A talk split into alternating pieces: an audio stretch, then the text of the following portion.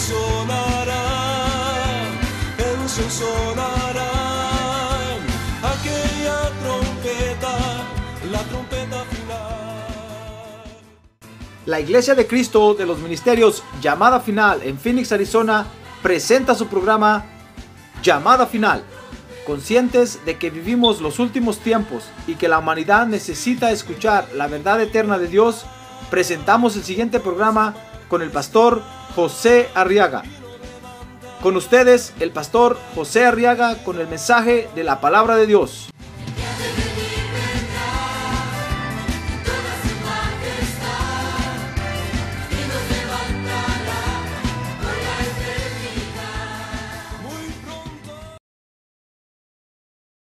Abrir su Biblia conmigo en el libro de Hechos capítulo 9.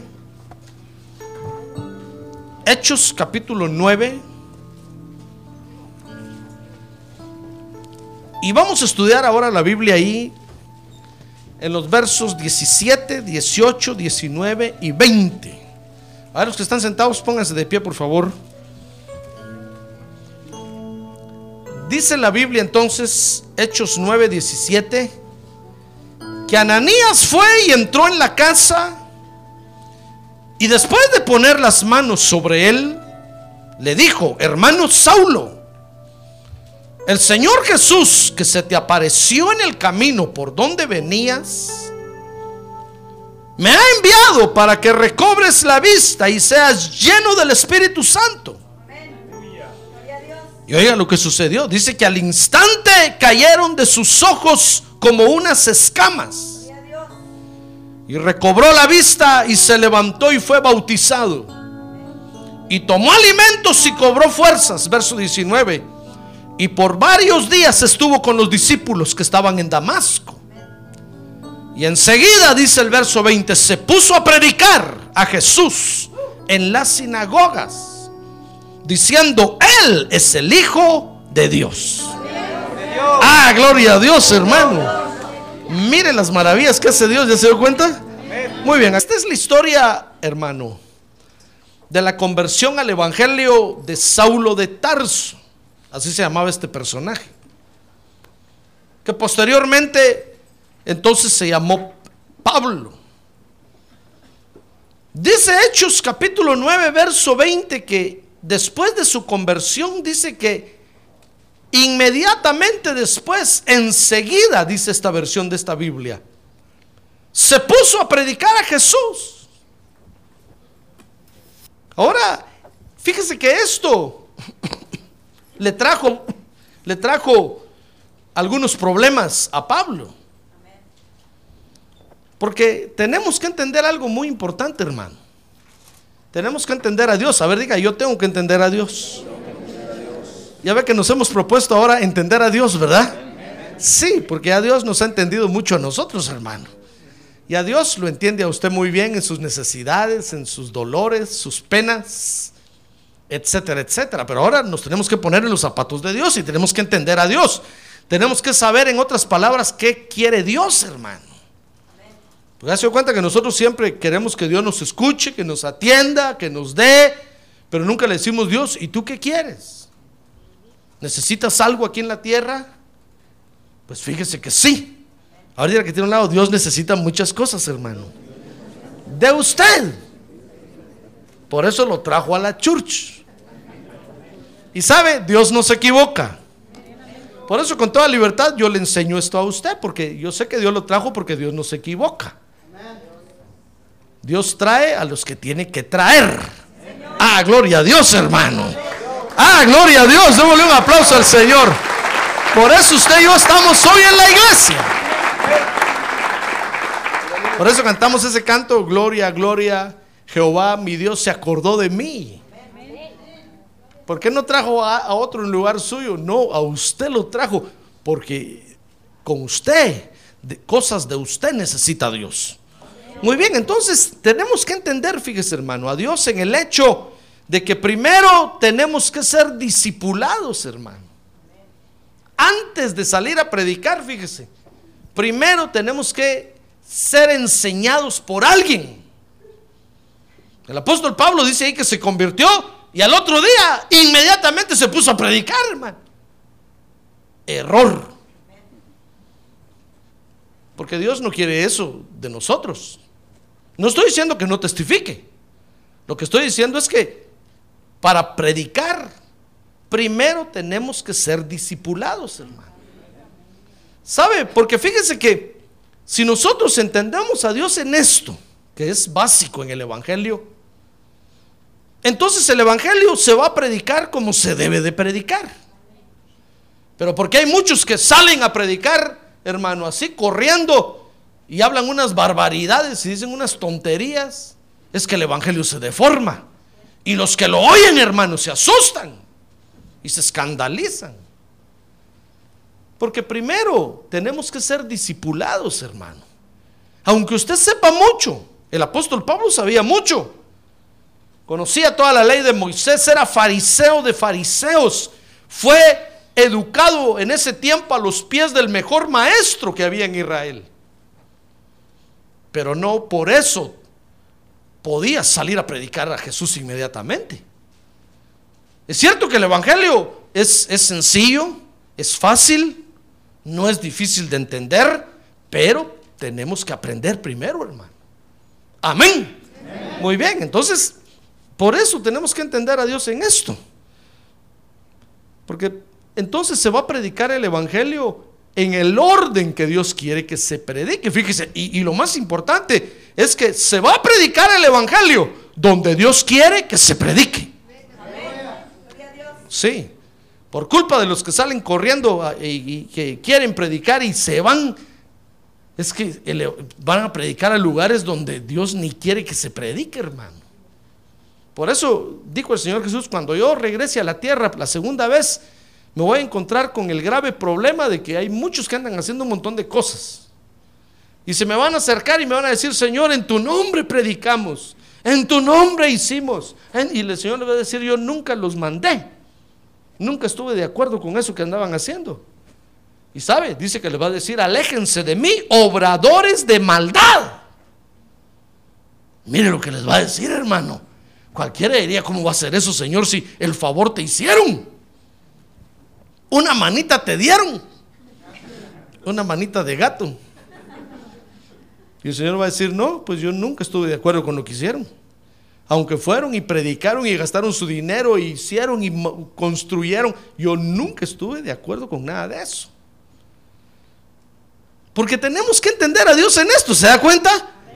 Dios quiere que se predique el Evangelio, pero donde Él quiere que se predique y cuando Él quiere que se predique. Por eso tenemos primero que ser discipulados, hermano. Fíjese que dice la Biblia que Dios ha dejado cinco ministros para edificar a la iglesia. ¿Se acuerda de eso, verdad? Dice Efesios 4:11 que dejó apóstoles, profetas, evangelistas, son los, los, dedos de la mano, mire, porque es la mano de Dios trabajando en la tierra. Apóstoles es este chiquito gordito. Profeta es este que siempre señala. El evangelista es el que sobresale a todos. Mire, es el de en medio porque es el que anda gritando afuera: Cristo vive, Cristo vive. El pastor es este del anillo de oro porque es el, es el ministro del amor. Y el maestro es ese chiquito porque destapa los oídos. Ya ve que con esto, con esto se saca usted la cera del oído, ¿verdad? Es el que nos abre los oídos para que oigamos la palabra de Dios, hermano. Dios dejó cinco ministros primarios para edificar a la iglesia. Ahora, estos ministros, fíjese que Dios los tiene en la tierra porque son los encargados de formar equipos de trabajo para edificar a la iglesia. Dice 1 Corintios 12, 28, por ejemplo, lea conmigo ese verso, 1 Corintios 12, 28.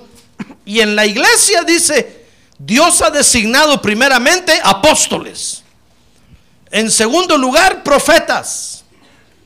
En tercer lugar, maestros. Luego, milagros. Después, dones de sanidad. Ayudas. Administraciones. Y diversas clases de lenguas. Porque el apóstol Pablo en este verso está hablando que los ministros, fíjese hermano, van a formar equipos de trabajo en la iglesia. Por eso es que usted y yo debemos de pertenecer a alguno de esos equipos de trabajo en nuestra iglesia, hermano. Ve que aquí tenemos áreas de trabajo de evangelismo, de enseñanza, de maestro, de profecías, de profetas. Hay equipos de trabajo. Y usted tiene que pertenecer a un equipo de trabajo para desarrollar el don que Dios le ha dado. Entonces, Dios ha dejado a estos ministros para que formen equipos de trabajo, porque así se va a edificar la iglesia. Fíjese que son especialidades de trabajo, hermano, que Dios tiene dentro de la iglesia. Y entonces con las unciones de los cinco ministros en la iglesia, Dios nos va edificando. Tal vez se dirá, pastor, pero aquí solo usted es pastor. De vez en cuando, cada vez que San Pedro baja el dedo, viene el apóstol por aquí como se dice, ¿verdad? Pero tenemos las unciones de los cinco ministerios, hermano, eso quiero decirle. No necesariamente tiene que haber un apóstol, un evangelista, un maestro. No, hay un pastor, pero bajo la autoridad del pastor fluyen las cinco áreas de, los, de las cinco unciones de los cinco ministerios. Por eso tenemos área de maestros, área de evangelismo, área de profetas, área de y todas las áreas de servicio y los dones todos funcionando, porque son las unciones de los cinco ministros que funcionan a través de la autoridad del pastor. ¿Comprende eso, verdad? Así se edifica la iglesia. Por eso no tenga pena, no se va a poner triste de repente decir, pastor, ¿cuándo? ¿Cuándo va a venir un profeta que nos edifique? Ya está la unción de profeta ahí y está trabajando. Y eso lo está edificando a usted. Amén. Sí, ¿acaso no cuando usted viene y oye una profecía y le descubre Dios el corazón? Usted dice, wow, ¿a qué horas contó el pastor mi problema? No, no se lo conté a nadie. Es el Espíritu Santo el que lo sabe. Y se lo está diciendo en ese momento a usted. Ese es un área de profeta. Así se edifica la iglesia. Ahora, para trabajar entonces edificando a la iglesia de Cristo, fíjese hermano, que Dios llama primero a los ministros. Mire conmigo Mateo capítulo 10, verso 1. Quiero que vea conmigo esto antes de que estudiemos ahí lo que le pasó a Saulo de Tarso, hermano. Entonces va, usted a comprender el error que había cometido Saulo de Tarso. Dice, dice Mateo capítulo 10, verso 1, que entonces Jesús, mire el Señor Jesús, dice que llamó a sus doce discípulos. Primero los llamó y dice el verso 5 que a estos doce después los envió, pero dice después de instruirlos. Entonces, fíjese, Dios llama primero, primero Él llama y luego envía. Pero entre el llamado y el envío hay un tiempo de instrucción. Y eso es lo que, lo que se llama de discipulado donde uno se va a sentar para que alguien le enseñe a uno, hermano. Hay un tiempo de, preparación. Hay un tiempo de instrucción. ¿Comprende? Muy bien. Entonces, entre el llamado y el envío, hay un tiempo en el que Dios nos va a preparar para lo que vamos a ir a hacer. Y en esa preparación, entonces Dios nos va a dar las herramientas de trabajo nos va a dar toda la capacitación que necesitamos para que cuando vayamos a hacer la tarea, después no nos rajemos. Sí, porque ya en la tarea, hermano, a ver, en la tarea hay que enfrentarse al enemigo cara a cara. Ah, gloria a Dios. Y si no hemos sido bien preparados, cuando le damos la cara al enemigo, nos vamos a rajar, hermano. Y vamos a decir, no, tan fea la obra de Dios, todos son malos. Por eso oye usted que mucha gente cómo se queja de las, de las iglesias, hermano. Porque se fueron y no, todavía no era tiempo que se fueran. Se fueron a predicar y no era tiempo todavía que se fueran a predicar. Y cuando están haciendo la obra de Dios, empiezan a enfrentar los problemas y se asustan y se escandalizan y dejan tirado todo ahí, regalan la iglesia, a los miembros los reparten por todos lados, todo lo dejan tirado y, y salen huyendo. Porque nadie los había enviado. metiches que son. Es cierto que Dios quiere que se predique el Evangelio en el mundo, pero no está tan urgido, hermano, como para que usted diga, no, Dios me necesita, me voy ya. No, no, no, no, espérese, si Dios no lo envía, no se vaya. Porque esto no es una tarea, no es una tarea de hombres, esto es una tarea sobrenatural. Entonces no es asunto de decir, no, yo, yo las puedo, yo puedo predicar muy bien, predico mejor que el pastor y no duermo a la gente.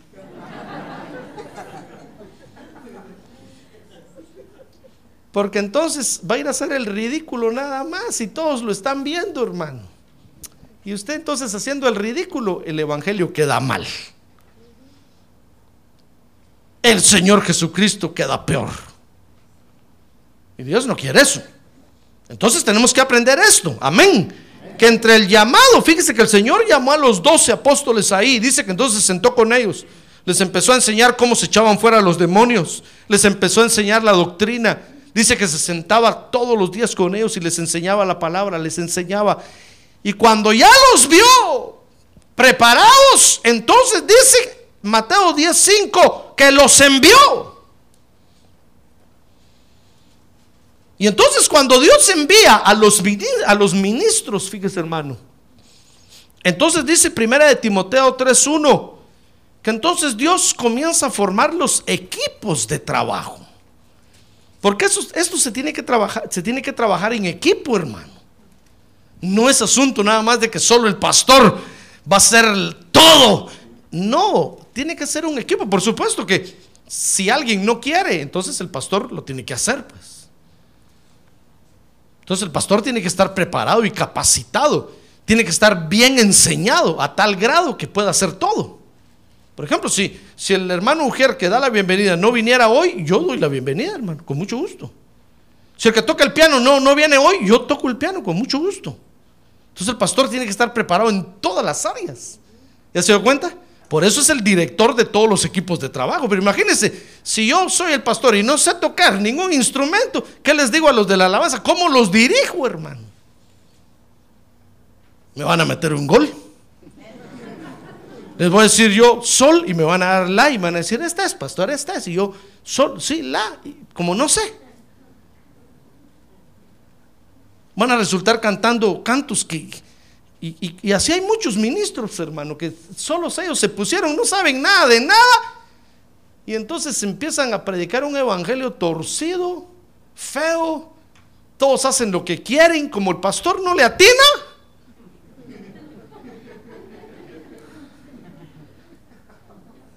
Hacen lo que quieren. Y el Evangelio no se debe de predicar así.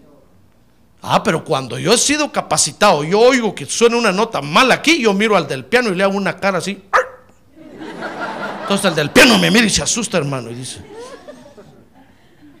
dice, el pastor se dio cuenta, se dio cuenta. Claro, si yo sé, si Dios me capacitó primero, hermano. ¡Ah, gloria a Dios! Gloria a Dios. Si yo veo que está el mover del Espíritu Santo en ese momento y algo pasa, inmediatamente yo levanto la cabeza a ver qué está sucediendo. Porque yo conozco el mover del Espíritu. Pero si yo no, hubiera sido capacitado, hermano, me dan gato por liebre. Yo escucho las profecías. Y las que están medio torcidas, por eso he oído que yo hablo después, ¿verdad? Yo las enderezco, hermano. Por eso le digo, mire, la Biblia dice esto y esto, no lo que digo la hermana. No, no, le, no digo eso, pues. Pero digo, la Biblia dice, hermano, confía en Dios y tratando de, de apoyar la profecía que se dijo. Pero si yo no supiera nada, hermano, cualquiera vendría y hablaría cualquier cosa y me metería en un gol. Entonces, Dios quiere que se predique el Evangelio, pero quiere que se predique bien. Por eso tenemos que ser preparados y capacitados. Yo me acuerdo la primera vez que mi pastor me puso a mí a ministrar las profecías en la iglesia, yo temblaba, hermano. Y cuando terminó todo, le dije, hermano, anda a preguntarle al pastor cómo lo hice. Y se fue el hermano a preguntarle y al rato venía y le dije, ¿qué te dijo? Mejor no te digo, mejor no te digo. Decime qué te dijo. De veras, ¿crees que te digo así? Me dijo que, que hablaste como que estabas vendiendo tacos y enchiladas. Ay, dije, yo la regué, Padre Santo. El otro culto dije, me voy a fijar bien cómo lo hace el otro hermano. Y el otro hermano, entonces yo empecé a fijarme qué decía, cómo lo decía. Y empecé a poner atención, hermano. Entonces uno va aprendiendo, ¿se da cuenta? Pero ¿sabe cuántos años me llevó? Trece años. Yo no sé cuántos años le va a llevar a usted, tal vez 30 o 50. Pero primero es mejor tardarse, pero aprender bien, hermano.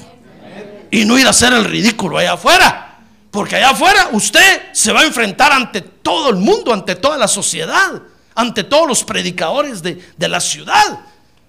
Y si lo oyen hablar tonteras, hermano, se van a rascar la cabeza y decir, ¿quién sería el pastor de este? ¿Quién sería? ¿Quién le enseñó? Entonces, Dios quiere que se predique el Evangelio, pero que se predique como Él quiere que se predique, hermano. Amén. Fíjese, no le estoy diciendo que se vaya a estudiar en un instituto bíblico, que se meta a una universidad. No, no, no, no. Aquí Dios le va a enseñar. Pero usted tiene que prestar poner atención. Amén. Mire, mire las cosas que pasan. Entonces, después los ministros van y forman el equipo. Dice primera de Timoteo 3:1.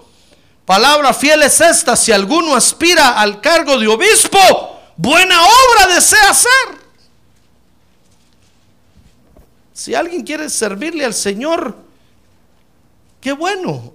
Ahí ese es el llamado de Dios cuando uno siente el deseo. Acuérdese que la Biblia dice que Dios pone el querer como el hacer. Mire, el querer es el llamado, pero hay que esperar el momento para hacerlo. Y en ese momento, ese momento que uno espera, uno va a aprender muchas cosas. Uno va a aprender cómo es el orden de autoridad en la iglesia, cómo funciona la obra de Dios, cuántas caras malas le hacen a uno y cuántas caras buenas, etcétera, etcétera, etcétera. Ya ve que es hermoso hacer la obra de Dios. Entonces dice ahí el apóstol Pablo, si alguien si alguien desea hacer la obra, buena obra desea hacer. Porque por ahí comienza el llamado de Dios y entonces uno entra a formar parte de un equipo de trabajo. Uno dice, a mí me gusta, me gusta esto, entonces uno se mete en esa área de trabajo y, y entonces uno empieza a aprender y empieza a aprender y empieza a conocer cómo es la obra de Dios. Le conté que la otra vez yo fui a predicar a un lugar y, y cuando subí a predicar habían solo cinco hermanos en toda la iglesia vacía. Y yo prediqué, hermano. Yo terminé y el pastor me dijo, pastor, vamos a comer. Entonces cuando íbamos en camino me dijo, siento una gran pena con usted. Mire, yo todo el mes estuve anunciando que usted iba a venir a predicar. Hoy yo no sé estos hermanos tan feos que son, que no sé qué. Yo no sé por qué no vinieron. Yo le dije, no, no, no, cálmese hermano. No, no, yo conozco la obra de Dios. Le dije, yo sé cómo es. Yo sé que así es. No tenga pena. Por mí no se sienta mal. Yo conozco la obra de Dios. Yo sé que cuando uno quiere que todos estén es cuando menos llegan. Y cuando uno quiere que pocos lleguen, ahí están todos. Pero así, así, es la iglesia, así son nuestros brothers and sisters. Y así los ama el Señor, le dije. Ah, gloria a Dios. Así los tenemos que amar nosotros también. ¿Qué vamos a hacer, hermano?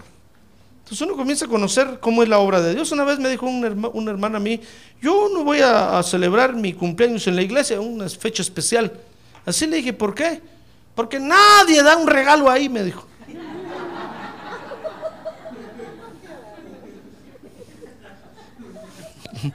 bueno, le dije, conoce cómo es la obra de Dios. Me dije, le dije, así es. Así somos, nosotros los creyentes, así somos. Le dije, ¿qué quieres que hagamos? No, pero a usted sí le da un montón de regalos. Pues sí, le dije, soy el pastor. Solo eso me faltaba, le dije, que a mí no me dieran. Si a, mí, si a mí no me dan, los cuelgo, le dije, pero tú no puedes hacer eso. tú no puedes hacer eso. Entonces conoce cómo es la obra de Dios, así es. Ya ve, entonces uno se mete en un equipo de trabajo y uno comienza a conocer cómo es la obra de Dios. Y entonces todo eso lo comienza a capacitar a uno, hermano. Porque cuando uno ya está dirigiendo la obra de Dios y viéndole la cara al enemigo ahí enfrente todos los días. Entonces uno no se decepciona, uno dice, así es la obra de Dios y así voy a seguir predicando, así voy a seguir trabajando. A eso me mandó Dios. ¡Ah, gloria a Dios! A ver, diga gloria a Dios. Muy bien, por eso tenemos que entender a Dios en esto. Porque nadie, mi estimado hermano, nadie puede, fíjese, en primer lugar, hacer algo para Dios si no lo llaman. Y en segundo lugar, nadie puede salir a hacer algo si primero Dios no lo prepara. Otra vez me encontré a, uno, por allá después que yo prediqué en un lugar, hermano, por allá por Marte. Y entonces me dijo, hermano, quiero hablar con usted. Sí, le dije, hermano, pensé que una pregunta del mensaje tenía. Me dijo, mire, ¿cómo hace usted para predicar? Y yo, ¿cómo así? Le dije, no, no entiendo. Sí, ¿cómo hace? Pues, ¿cómo hago? Le dije, ¿de qué? Él pensó que le iba a decir técnica 1, técnica 2, técnica 3, técnica 4, técnica 5. No deje que nadie se duerma. Cuénteles un chiste, cuénteles un cuento. Yo le dije, mire, no, entiendo su pregunta, le dije. ¿Dónde aprendió usted? Oh, le dije, ¿dónde aprendí? Oh, aprendí en la calle gritando, predicando, en las escuelas, en los buses, en todos lados. Ahí aprendí a predicar, oyendo a mi pastor, bosquejando sus mensajes cada vez que predicaba. Así aprendí. Uy, me dijo, ¿qué voy a hacer yo? Y empezó a llorar, hermano. ¿Y por qué? Es que el lunes el apóstol me va, a ir a, me va a ir a poner de pastor en una iglesia, me dijo, y no sé predicar. yo le dije, mire, ¿cómo va a ir usted si no tiene las herramientas? ¿Quién lo está enviando? Porque el que me envió a mí primero me capacitó y me dio las herramientas, le dije. Ya con todas las herramientas, entonces me envió. ¡Ah, gloria a Dios! Entonces después llamé al apóstol y le dije, mira hermano, es cierto que tú vas a enviar a alguien que no sabe. No me dijo, son mentiras. dije, así es la obra de Dios. Tenemos brothers mentirosos también. Yo no sé qué le impactó a él del, del mensaje. Que lo que quería eh, tal vez era que yo le regalara mis notas o algo. Y y me dijo que lo iban a enviar a predicar, por eso quería aprender. Le dije, no, primero siéntese a aprender, hermano. Y cuando Dios lo vea que usted ya no se duerme, cuando Dios lo vea que usted se deleita oyendo la palabra, entonces Dios lo va a enviar. Pero si no, Dios va a decir, no, este primero tiene que aprender a comer. Y después lo envío a trabajar. Amén. Entonces tenemos que entender a Dios en eso. ¿Comprende eso? ¿Verá que es básico? Mire, fíjese que la preparación que Dios nos da, dice Hechos 9:17, incluye primero aceptar a Jesús como Salvador. Mire, por ahí se comienza. Dice que Ananías fue y entró en la casa y después de poner las manos sobre él, le dijo, hermano Saulo, el Señor Jesús que se te apareció en el camino por donde venías me ha enviado para que recobres la vista y para que seas lleno del Espíritu Santo. Miren, en ese momento eh, Saulo aceptó a Jesús como Salvador. Y entonces fue bautizado después. No estoy diciendo que el bautismo con el Espíritu Santo se recibe cuando uno acepta a Jesús. No, no, no, no. Es una experiencia diferente. Pero se puede recibir al mismo tiempo. Después Saulo fue bautizado con Espíritu Santo. Dice el verso 18 que al instante cayeron de sus ojos como unas escamas, porque se recuerda que el Señor lo dejó ciego, ¿verdad? Y recobró la vista y se levantó y dice, y fue bautizado. Entonces lo bautizaron en agua. Entonces, la preparación, fíjese, incluye aceptar a Jesús como Salvador primero, después bautizarse en agua y entonces ser bautizado en Espíritu Santo. Por eso el Señor le dijo a los discípulos, miren, no se vayan a ningún lado. Me van a ser testigos hasta lo último de la tierra, pero no se vayan sin primero recibir el bautismo con el Espíritu Santo. Porque es parte de la preparación, hermano. Si usted no es ni bautizado con Espíritu Santo, ¿qué quiere hacer para Dios, hermano? No se puede hacer nada. ¿Se acuerda de Apolos? Dice la Biblia que Apolos había aceptado a Jesús como Salvador. Y se había bautizado en agua. Y dice que así predicaba a Cristo porque dice que era muy, muy animado para predicar. Era muy eufórico para predicar, muy, muy elocuente para predicar. Y, y entonces llegaron un par de creyentes a escucharlo un día a la iglesia que predicó, llamados Priscila y Aquila, que eran un esposo y su mujer. Priscila era la mujer y Aquila se llamaba el hombre. Y entonces, no, no a pensar como dijo alguien por ahí, y las señoritas Priscila y Aquila no eran esposos, hermano. No eran dos mujeres tampoco, eran esposos. Y dice que cuando lo oyeron predicar, entonces preguntaron, ¿quién es este predicador? Y le dijeron, es Apolos. Y entonces le dijeron, ¿sabe él del bautismo con el Espíritu Santo? Y le dijeron, no, no sabe. Y entonces, ¿cómo hace para predicar? Ah, porque era muy elocuente. Entonces dice que después lo llamaron aparte y le explicaron y le dijeron, mire, señor Apolos, con todo respeto, usted es un buen predicador, pero si no ha sido bautizado con Espíritu Santo, ¿qué está haciendo en la iglesia? Así usted no edifica nada. Entonces él dice que les dijo, así, ¿qué es eso? Y entonces creyó y pusieron las manos sobre él y fue bautizado con Espíritu Santo. Entonces ya ve, la preparación conlleva todo eso, hermano. Desde que conocemos a Jesús como Salvador, pasando por bautizarnos en agua y entonces recibir el bautismo con el Espíritu Santo. Pero dice Hechos 9:15 que la preparación también incluye un llamamiento directo de parte del Señor Jesucristo. Dice, pero el Señor le dijo, verso 15, le dijo al Señor Ananías cuando lo estaba enviando a orar por Saulo, ve, porque Él me es instrumento escogido para llevar mi nombre en presencia de los gentiles, de los reyes y de los hijos de Israel. Ese era un llamamiento a un ministerio, hermano. El Señor le está diciendo a Ananías, mira, yo, yo voy a llamar a trabajar para mí a este Saulo. Por eso anda a orar por él. Entonces la preparación incluye también un llamamiento de parte del Señor. Por eso le decía que si usted no tiene un llamamiento así, como el de Saulo, para un ministerio primario, de los cinco que le hablé al principio, entonces usted tiene que meterse aún a formar parte de un equipo de trabajo en la iglesia, hermano. Si siente el deseo de trabajar en algo, ese es el llamado. Entonces métase al equipo de trabajo y sírvale a Dios. Amén. Entonces la preparación incluye hasta llegar al momento de recibir un llamado de parte del Señor Jesucristo. Ahora dice Hechos 9:19 que también, ahora su Biblia conmigo ahí, que también el llamado incluye, dice que Pablo, después que Ananías oró por él, dice que tomó alimentos y cobró fuerzas. Y por varios días estuvo con los discípulos que estaban en Damasco. Entonces, la preparación, ¿qué le parece? También incluye, hermano, convivir con la iglesia. Si usted de los que solo les gusta venir a la iglesia y solo el pastor ni ha dicho amén y ya va para afuera,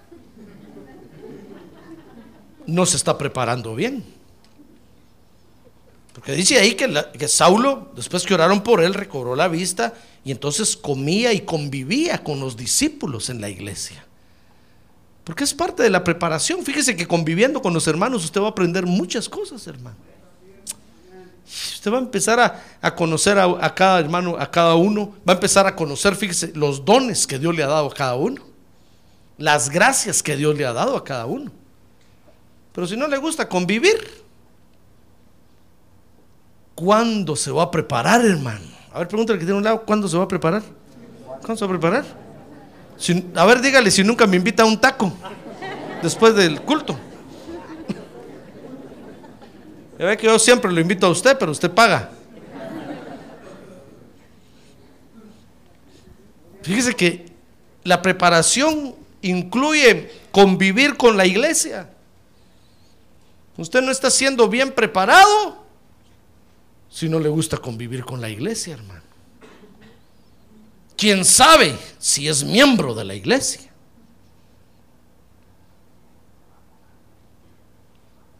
Entonces también dice Hechos 9:27 que la preparación, fíjese, incluye tener el visto bueno de otros ministros. Mire cómo es de importante esto, hermano. Hechos 9:27. Dice ahí, pero Bernabé lo tomó y lo presentó a los apóstoles, a Saulo, y les contó cómo Saulo había visto al Señor en el camino y que él le había hablado y cómo en Damasco había hablado con valor en el nombre de Jesús. Entonces, la preparación incluye tener el visto bueno de otros ministros, hermano, que nos conozca el pastor. Y que viendo nuestro desarrollo espiritual, entonces nos apruebe como obrero, como trabajador en la obra de Dios. Eso incluye la preparación. Una vez me dijo un hermano a mí, yo le estaba explicando esto, y me dijo, no, me dijo, yo no necesito que tener el visto bueno de nadie. Si a mí el Señor me llamó y yo voy a ir, y ¡bum! se fue, se fue a predicar. A los dos años venía de regreso con todas las maletas y todo lo que se llevó, hermano. De paso que se había llevado de aquí un montón. Cuando pasó, me acuerdo que pasó por aquí, iba con cinco U-Hauls llenos con equipo de sonido, micrófonos y todo lo llevaba de aquí. Llevaba sillas, mesas, todo, todo. Una gran bulla que armó. Y a los dos años venía de regreso. Solo que ya sin U-Haul. Entonces yo le dije, no que no, no que no necesitaba la aprobación de nadie. ¿Y qué hiciste con la iglesia allá? Allá tenía 500 miembros, me dijo. ¿Dónde están? Mentiroso. No, allá dejé un pastor. Hermano. Es que necesita uno tener la aprobación de otros ministros, hermano. ¿Ya ve usted cómo trabaja, cómo trabaja la gente, por ejemplo, aquí? Ya ve que usted hasta para ir a, para, para buscar trabajo necesita recomendaciones, hermano. Si usted va a hacer el landscaping de alguien y le preguntan, ¿tiene recomendaciones? Usted saca así como no, hice el landscaping en la casa del pastor José Herrera, llámelo por teléfono, por favor. Hago trabajos de landscaping en la iglesia, llame por teléfono, por favor. He hecho tantos trabajos en tantas... entonces el, que, el, el, que va a hacer el trabajo mira y dice, oh, bueno, ha hecho trabajos de esto, bueno, voy a confiar. Ya ve que hasta para en la vida secular uno necesita el respaldo de otros, hermano. Mire, mire, un, usted no va a encontrar a un dentista sacando muelas ahí porque diga que es dentista y le abra la boca y le va a sacar las muelas. No, si usted ve, tiene ahí la pared colgado, dice dentista graduado de tal universidad, entonces dice eh, eh, que pertenece a tal agrupación donde, donde lo aprueban cada año para que ejerza, tiene la licencia de la ciudad, tiene, y tiene un montón de, de respaldos. Cuando usted ve todo eso, usted dice, oh, entonces sí, a ver, sáqueme la muela. Ya ve que en la vida secular necesitamos el respaldo, ¿verdad? ¿Sí o no? ¿Sí o no? Sí, hasta para casarse. Mire, si, si la familia de, de la novia lo ve a usted, muchacho, que llega solo, sin sus papás, sin su best friend. No confían en usted, dicen, no, este es un vividor, este es saber quién es. Ah, pero si usted llega con sus padres a pedir la mano de la novia, oh, dicen los suegros, entonces sí está hablando en serio. Es formal el muchacho. Aunque no tenga nada. Pero está viendo que tiene el respaldo de su familia, pues. Entonces dicen, es una familia formal, vale la pena, ¿verdad? Ah, pero si, pero si vas solo ahí, hermano, que van a, que van a querer los sueldos, la pistola le van a sacar. En la vida, lo que quiero decir es que en la vida secular necesitamos siempre el respaldo de otros, hermano. Peor en estos dorados tiempos, cuando ya no se confía de nadie necesitamos el respaldo de otros. Por eso nosotros trabajamos en unos ministerios. Yo no soy un predicador que anda solo predicando ahí. Somos una iglesia independiente. No, Dios me libre, hermano. Trabajamos en unos ministerios, tengo, tenemos el respaldo de otros ministros. Hermano, entonces la iglesia da confianza. Dicen como no, es una buena iglesia. Están, están agrupados en unos ministerios, están incorporados en la nación, están registrados, tienen el permiso de las autoridades. Como no, es una iglesia confiable. Pero si yo anduviera predicando solo por ahí, invitándolo a usted, venga a mi iglesia, venga, lo que quiero es robarlo, ultrajarlo, matarlo, después dejarlo tirado ahí. ¿Cómo, cómo, cómo va a confiar alguien en algo así, hermano? Entonces el apóstol Pablo ya se dio cuenta del error que cometió, solo se convirtió y empezó a predicar. Y mire todo lo que tenía que aprender. Entonces la preparación incluye, repito, el visto bueno de nuestros ministros, de nuestros pastores. Dice Hechos 9:28 que la preparación incluye la supervisión de nuestros ministros, hermano. Dice, y estaba con ellos, dice, con los apóstoles, moviéndose libremente en Jerusalén y hablando con valor en el nombre del Señor Jesús. Mire, lo fueron a presentar con los apóstoles y, Saulo dijo, quiero trabajar aquí con ustedes. ¿Cómo no? ¿Qué, te gustaría hacer? Pues predicar en la calle. Muy bien, le dijeron, anda pues. Pero ahí lo estaban guachando, hermano. Le estaban diciendo, a ver, por favor, miren cómo se comporta este Saulo, que no lleve la espada ahí detrás, eh, atrás en la cintura. Y ahí iba con el bultón. Sáquenle la espada. Entonces lo estaban supervisando y lo estaban viendo. Lo que quiero decirles es, hermano, es que Saulo trabajaba bajo la autoridad de otros ministros, pues. Todo eso incluye nuestra preparación, hermano. Si usted quiere servir aquí en la iglesia, pero no quiere que yo lo esté mirando, está mal, porque yo lo voy a estar mirando y voy a estar preguntando por usted. ¿Qué, está haciendo ahora? Sí, allá está sirviendo. Bueno, pero ¿qué está haciendo? Allá está parado. ¿Pero qué está haciendo? Nada, que se venga al culto. Pues ese pastor ni lo deja uno trabajar. ¿Cómo que no? Si no está haciendo nada, véngase al culto. Ah, gloria a Dios, hermano. ¿Comprende? Por eso es que de repente me he hecho mis vueltas allá con los niños antes de predicar. Voy allá y a todo lo que encuentro por allá le digo, ¿tú qué estás haciendo aquí? No, nada. Para allá pues. ¿Tú qué estás haciendo? Pues yo voy a dar, váyase a dar clases. ¿Tú qué vas a hacer? Pues es que, pues es que estoy pensando en lo que pensás, andate al culto, al culto, al culto. Y los muchachos me miran así. Empiezan a hacer un montón de ojos, usted sabe, así. No me hagas ojos, fuera, para el culto. No estoy haciendo nada. Le digo al hermano Max, que no están haciendo nada aquí, por favor, que se van para allá, hermano. No quiero a nadie aquí que no esté haciendo nada.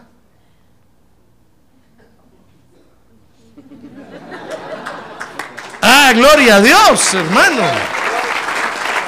Gloria a Dios. Y aquí, usted me ve ahí cantando y danzando, pero estoy con un ojo para acá y otro para allá, hermano. Ya aprendí a desviar los ojos así, mire.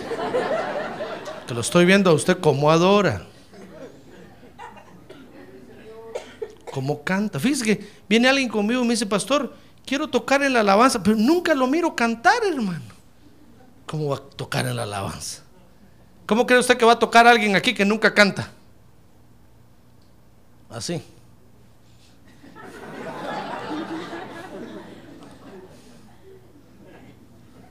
Si para tocar en la alabanza uno tiene que ser el primero que canta ahí, el primero que danza.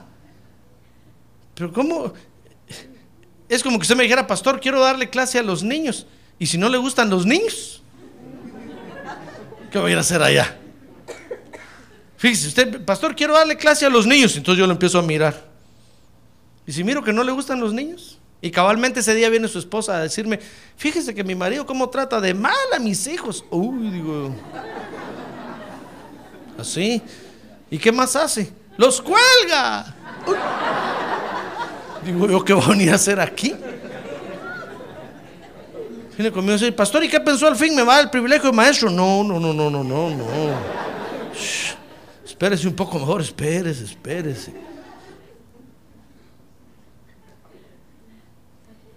Porque estoy con ojo para allá y otro para allá, hermano.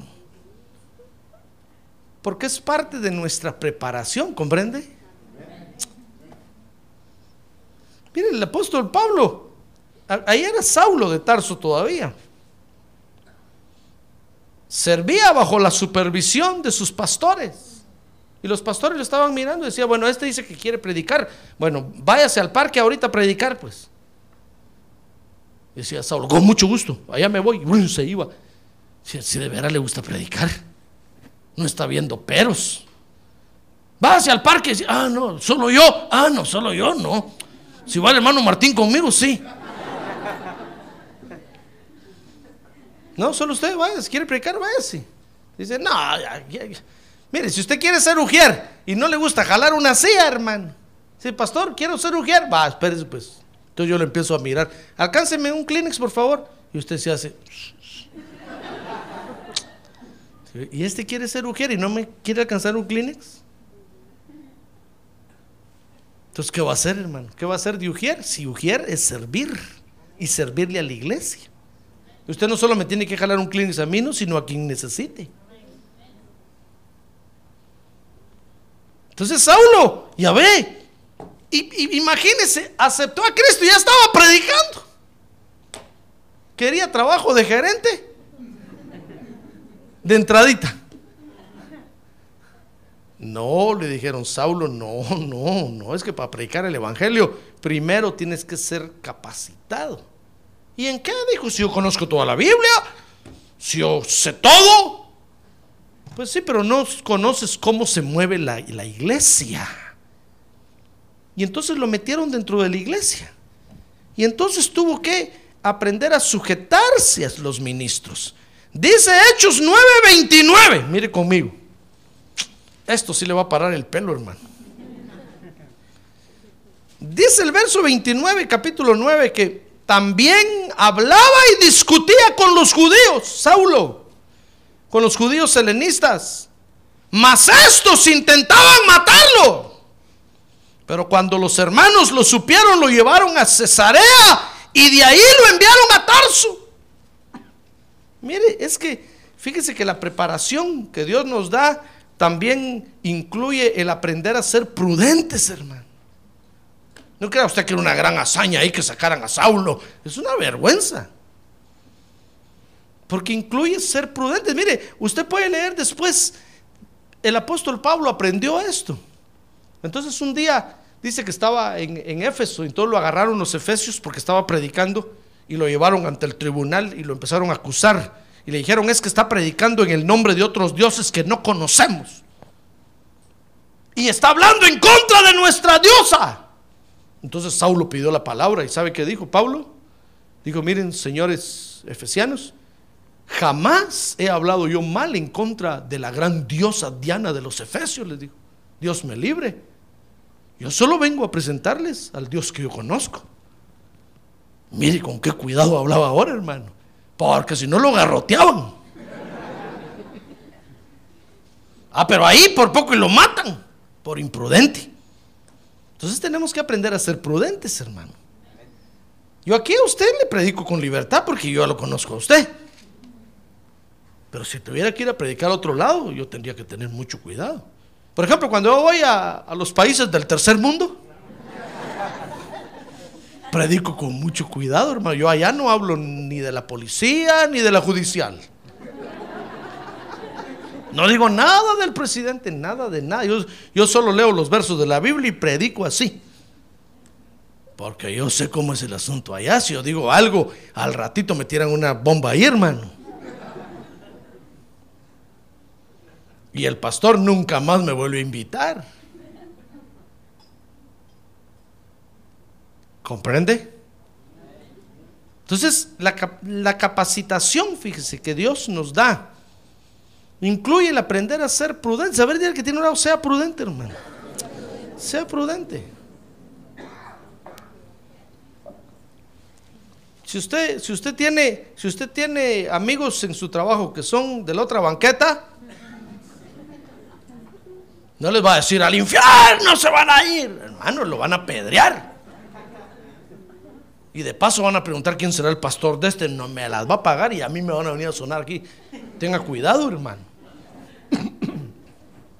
Con mucho cuidado. Usted, usted dígale, miren, miren, señores, eh, saben que hay, hay, Dios tiene una palabra para ustedes. Oh, sí van a decir. ¿Verdad que está de acuerdo con nosotros? Dígale, bueno, bueno, no tanto así. Pero Dios los puede sanar. ¿Y sanar de qué si no estamos enfermos? Claro que están enfermos. Esa es una enfermedad. Así como el drogadicto o el alcohólico. Eso es una enfermedad también. No, pero es que así nacimos. Pues sí, precisamente. Nacieron con los genes torcidos. Pero Dios se los puede enderezar. ¡Ah, gloria a Dios, hermano! Yo le aseguro que cuando oigan eso van a decir, ¿cómo? ¿Cómo? ¿Qué? qué? A decir un hombre pero es que yo me siento mujer. Pero es que ese es el problema. El gen número, número 6 lo tienes un poco desviado, pero el Espíritu Santo puede meter su mano y lo puede enderezar. Y vas a ser macho men. ¡Ay, gloria a Dios! Gloria a Dios, hermano. Mira, una vez estaba yo por allá y se me acercó un hombre y empezó a defender a un cantante. Yo no, yo no decía nada, pero él sabía que yo soy pastor.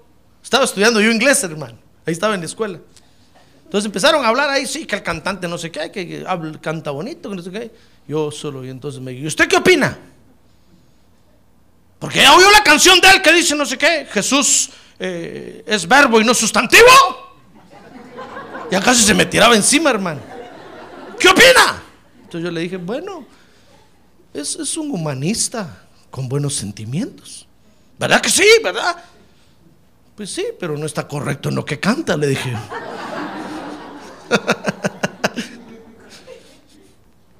Entonces se quedó pensando, ¿cómo así humanista? ¿Qué es eso? No sabía, hermano. Pero la capacitación, fíjese, también incluye el aprender a ser prudente, hermano. Amén. Mire, ¿quiere, ¿quiere seguir viendo qué más incluye la capacitación? Dice Hechos 9:31 que la capacitación, fíjese, incluye buscar la paz y el bienestar para la iglesia. Mire, Hechos 9:31. Dice ahí que entre tanto, dice, la iglesia gozaba de paz por toda Judea. ¿Con qué razón lo sacaron corriendo al pobre Saulo de ahí? Si la iglesia estaba bien, hermano. Dijeron, este nos va a meter en problema. Ya van a venir los romanos y nos van a pedrear, nos van a meter presos a todos por culpa de este. Llévenselo y lo sacaron corriendo, hermano. Porque dice que la iglesia, mire, Hechos 9:31, gozaba de paz por toda Judea, Galilea y Samaria y era edificada. Y andando en el temor del Señor y en la fortaleza del Espíritu Santo, seguía creciendo. Entonces, la preparación incluye hermano, buscar la paz y el bienestar para la iglesia. No estar metiendo a la iglesia en problemas, hermano. Tenemos que, que porque dice la Biblia que mientras estemos en paz y, y en bienestar, entonces vamos a buscar y adorar a Dios correctamente. Vamos a tener tiempo de venir. ¿Comprende? Por eso tenemos que orar por la migra. Que el Señor les ponga paz, que les ponga paz ponga paz. Y si el Señor dijera, no, es que llegó el tiempo de la turbulencia, entonces dígale, Señor, entonces tápale los ojos, por favor. Que miren a los otros, que a mí no me miren. Entonces va a ver que van a agarrar a otros, al de su lado se van a llevar y usted parado así. Ya me, hasta se van a coger así. Hasta ya siente que el saco se lo jalaron así usted. Y cuando abre los ojos, no hay ninguno, hermano. ¡Ah, gloria a Dios! ¡Gloria a Dios! ¿Sabe por qué le digo eso? Porque ya ha pasado. No porque sea un cuento o un chiste, no, Dios me libre. Ya ha pasado. Y los creyentes se quedan tranquilos. En tiempo de turbulencia, mi estimado hermano, tenemos que decirle, Señor, cúbreme por favor. El que no tiene la protección de Dios, pues cuánto lo siento, cuánto les hemos dicho que se metan bajo la protección. No quieren. Entonces llega la turbulencia, se los va a llevar. Amén. A ver, el que tiene un lado, ánimo, hermano. Ánimo. Entonces, la preparación incluye, fíjese, buscar la paz y el bienestar para la iglesia. Por ejemplo, mire Hechos 9:32. Mire, ahí estaba el apóstol Pedro. Fíjese, ahí estaba el apóstol Pedro predicando dice que llegó a un lugar, a una ciudad, y en lugar de problemar a la iglesia, dice que sanó a un enfermo, dice, y mientras Pedro viajaba por todas aquellas regiones, vino también a, la, a los santos que vivían en Lida, verso 33. Y ahí encontró un hombre llamado Eneas, que había estado postrado en cama por ocho años porque estaba paralítico. ¿Y sabe qué hizo Pedro? Dice que lo sanó, hermano. Y sabe, dice que toda la ciudad supo del milagro y fueron a ver y todos se convirtieron al Evangelio. Mire, entonces todos los de la ciudad dijeron que se predique el Evangelio aquí, que se predique. Entonces, ese es el bienestar que nosotros tenemos que llevarle a la iglesia. Hacerle bien a la gente para que nos vean bien a nosotros, hermano. Pero si nosotros no les hacemos bien, sino que los insultamos, ¿usted cree que nos van a ver bien? Cuando el gobierno diga, cerremos las iglesias evangélicas, van a decir, yo conozco 60, 23, no 71 Eso cierren primero. ¡Bum! Nos van a venir a cerrar aquí, hermano. Entonces tenemos que decirles, estamos orando por ustedes. Mire, cuando, cuando la gente en su trabajo le diga, ¿y, y no fuiste a la huelga? ¿Y no fuiste? Dígale usted, estoy orando por ustedes, estoy orando por ustedes. Pero no vas a las... Estoy orando por ustedes. Cálmense, cálmense. Tiene que haber alguien orando por ustedes. Pero ni agua nos llevaste. Estoy orando por ustedes.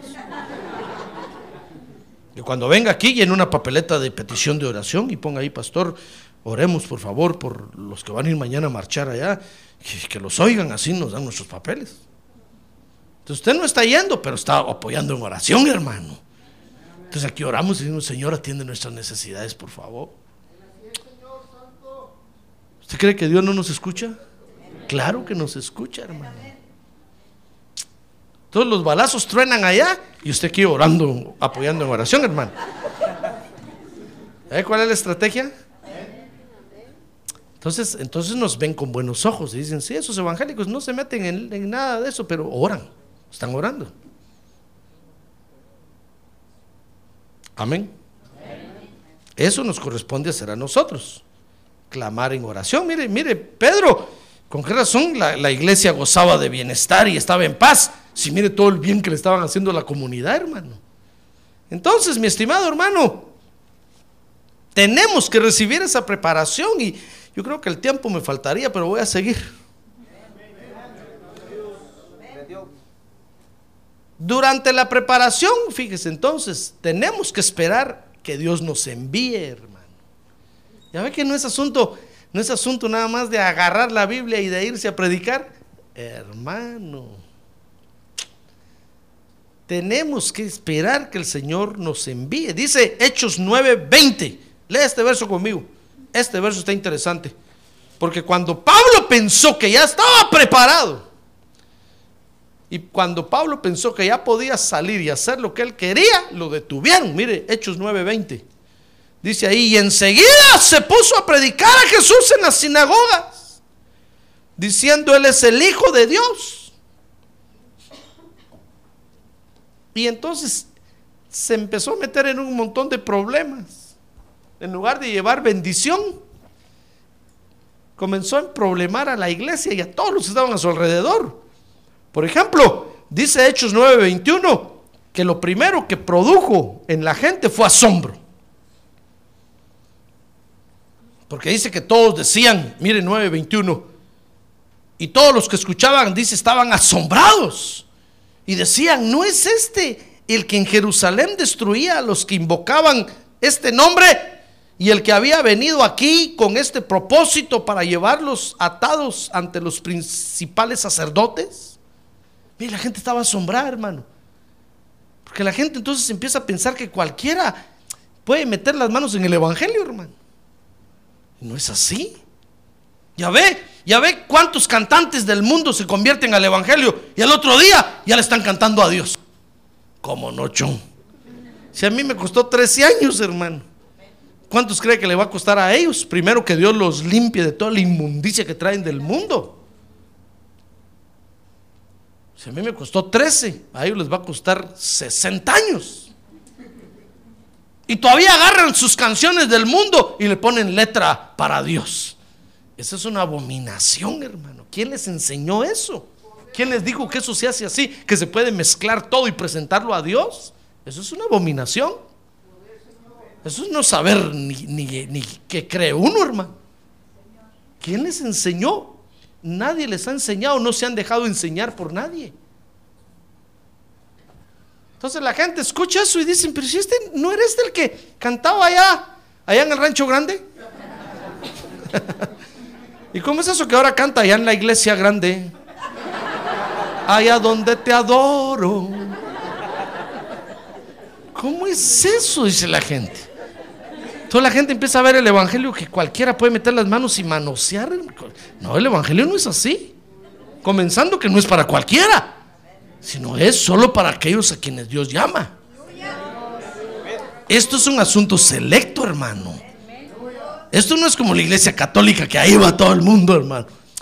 No, aquí solo viene a quien Dios llama.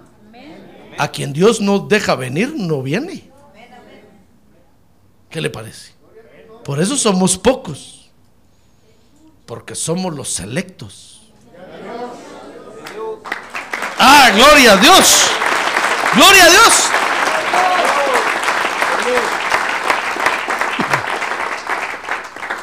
Entonces, ya ve, si nosotros nos vamos solo así, sin ser enviados, vamos a producir asombro, hermano. Porque los que nos oigan van a decir, ¿qué tonteras está hablando este? ¿Qué está diciendo? Decir, hermano, échale ganas. Échale ganas. Solo eso predica en todo el mensaje. Échale ganas, échale ganas. El, que lo oye dice, ¿qué mensaje del Evangelio es ese? Échale ganas, échale ganas. Eso no es mensaje, hermano. Eso es, eso es una burla. Ah, pero cuando usted predica, porque ha sido preparado, uh, lo que usted predica el que lo oye se alimenta bien. Y aunque hay muchos que se duermen, pero están escuchando. Ah, gloria a Dios. Gloria a Dios. Tal vez usted era pastor, pero ¿cuándo va a terminar? Todavía no, porque acuérdese que hoy hay vigilia, ¿verdad? Y esta es la primera vigilia, esta termina hasta las 12 de la noche, hermano. Entonces todavía me falta hora y media. Entonces, mire, Saulo salió a predicar y ¿sabe qué pasó? Produjo asombro. Fíjese que Dios no está diciendo que usted no testifique, usted tiene que testificar de lo que Cristo hizo en usted, solo eso. Pero no se vaya a predicar o a abrir una iglesia si Dios no lo ha enviado, hermano. Porque solo va a producir asombro. La gente va a pensar entonces que el Evangelio puede ser predicado por cualquiera. Dice Hechos 9:22 que no solo produjo asombro, sino que produjo confusión. Dice ahí, pero Saulo seguía fortaleciéndose y confundiendo a los judíos que habitaban en Damasco, demostrando que este Jesús es el Cristo. Mire, confusión llevaba. Y aunque él se sentía fortalecido, ah, porque el que anda así se siente fortalecido al ver que la gente está confundida, hermano. Si no nos han mandado confundir a la gente sino a enseñarles cuál es el camino. Entonces, no es nada más de predicar. Imagínense, si yo predico y la gente se confunde más, entonces no estoy haciendo nada, hermano. Entonces, si yo predico y enseño la palabra de Dios correctamente, la gente se va a edificar. Porque se va a dar cuenta que la Biblia dice eso. Amén. Entonces, Saulo produjo confusión. Dice Hechos 9:23 que le trajo persecución. Y dice Hechos 9:22 o 9.26, lea conmigo esto, esto sí lo leámoslo. Dice Hechos 9.26 que la iglesia no confiaba en él, hermano. Mire, dice que cuando llegó a Jerusalén trataba de juntarse con los discípulos y todos le temían, no creyendo que era discípulo. Pues sí, es que, ¿cómo iban a confiar en él si nunca lo habían visto sentado en la iglesia? No, primero uno tiene que venir y sentarse en la iglesia. Entonces todos los hermanos lo empiezan a mirar a uno, hermano. Entonces empiezan a agarrarle confianza a uno. ¿Sabe usted que la, la oveja es un animal muy desconfiado, verdad? ¿Sabe eso o no sabe eso? Sí. Una vez mi pastor me contó que salió a predicar a un lugar y cuando llegó llamó a su ayuda ministerial y le dijo, muy bien, trágame las ofrendas y los diezmos de todos estos días. Y una bolsita le, le llevó con unos pennies. Digo, aquí está. Cuando abrió la bolsa dijo, ¿y por qué no hay nada? Entonces el- el- el ayuda ministerial le dijo, no, nadie dio nada. Entonces yo le pregunté, ¿por qué razón, motivo o circunstancia? Entonces me dijo, es que las ovejas saben a quién le dan su lana. Cuando no ven al pastor enfrente, no dan lana. Dicen, no. Hasta que miremos al pastor ahí. Entonces, cuando ya miran al pastor, el pastor dice, bueno, las ofrendas, todos sacan la lana. Entonces, el pastor me dijo, al otro día, al otro culto, yo dije, bueno, hermano, vamos a recoger las ofrendas. Todo lo que no habían dado en un mes, van todos. Dice ofrenda de tal semana, ofrenda de tal semana, ofrenda de no sé qué otra semana, ofrenda de todo el mes. No le cabían las bolsas, hermano. Entonces me dijo, es que las ovejas no a cualquiera le dan su lana. Ah, dije yo, pan para mi matate. Tengo que aprender cómo son las ovejas. ¿Ya ve? Amén. Muy bien. Entonces la iglesia no confiaba en Saulo. ¿Cómo iba a confiar en él, hermano, si nunca lo habían visto en la iglesia?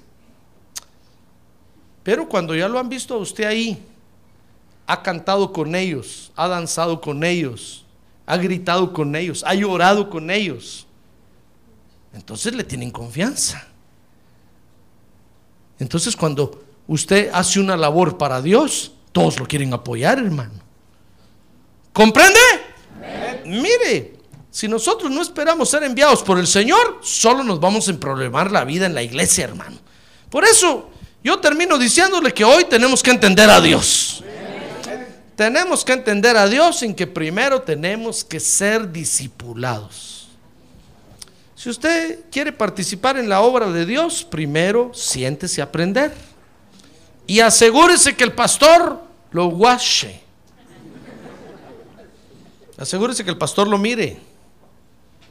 Pues si usted quiere hacer algo para Dios, póngase delante del pastor como diciendo, ya vine al culto, pastor, ya vine, ya vine. El pastor va a decir, hi hermano. Si usted quiere servir como maestro de niños, asegúrese que el pastor vea que le gustan los niños. Que cuando salgo de repente al campo allá lo mire jugando fútbol con ellos ahí.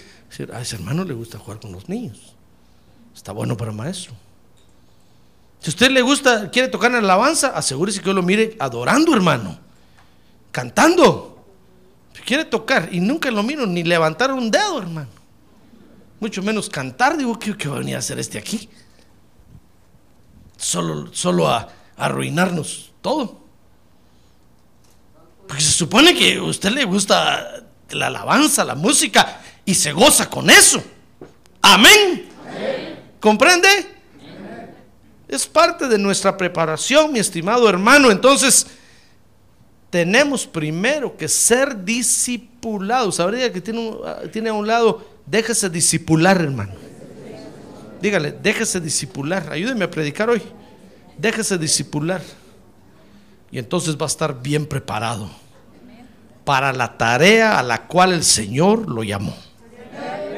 Amén. Cierre sus ojos, cierre sus ojos. Cierre sus ojos, hermano. Voy a terminar ya mejor para que descansemos un rato para después seguir toda la noche sin parar. Cierren la puerta, por favor, que nadie salga ahorita. Porque sigue la vigilia. No, lo invitamos a que se quede a la vigilia, hermano. Pero vamos a orar ahorita para pedirle al Señor que nos abra el entendimiento, hermano. Porque queremos entenderlo en esto. Queremos que el Evangelio se predique en nuestra ciudad, sí queremos. Pero que se haga en el orden de Dios, hermano. Queremos que haya más iglesias, sí queremos, pero que se haga en el orden de Dios. Dios no tiene tanta prisa como para que vayamos ya sin ser preparados ni mucho menos enviados por Él. Por eso yo le invito a que hoy le digamos, Señor, hazme entender esto. ¿Quiere ponerse de pie, levantar su mano en alto y decirle, Señor, hazme entender? Hazme entender, por favor. Hazme entender tus caminos, como le decía David, hazme entender tus caminos. Hazme entender tus propósitos. Dame inteligencia, por favor. Que venga tu espíritu de revelación esta noche, Señor, y nos traiga tu revelación. Queremos, oh Dios, agradarte a ti. Queremos servirte a ti, pero como tú quieres que se haga. Bendícenos esta noche, oh Dios, permitiendo que entendamos que tenemos que ser discipulados, tenemos que ser enseñados, tenemos una gran tarea por aprender.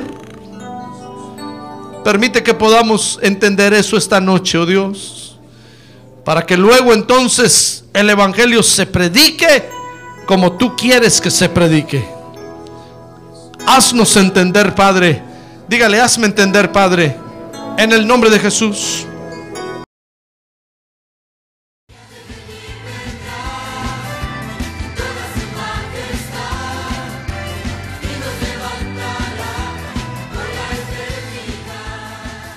La Iglesia de Cristo de los Ministerios, llamada final en Phoenix, Arizona, cumpliendo con la comisión de Joel 2.1, presentó su programa, Llamada Final. Esperamos que nos vuelva a sintonizar la próxima semana a la misma hora por esta emisora. Los invitamos a nuestras reuniones en el 6023 Norte 71 Drive, esquina con Bethany Home Road. Para mayor información puede llamarnos al 623-934-1259 o visitarnos en la internet al www.llamadafinalphoenix.com.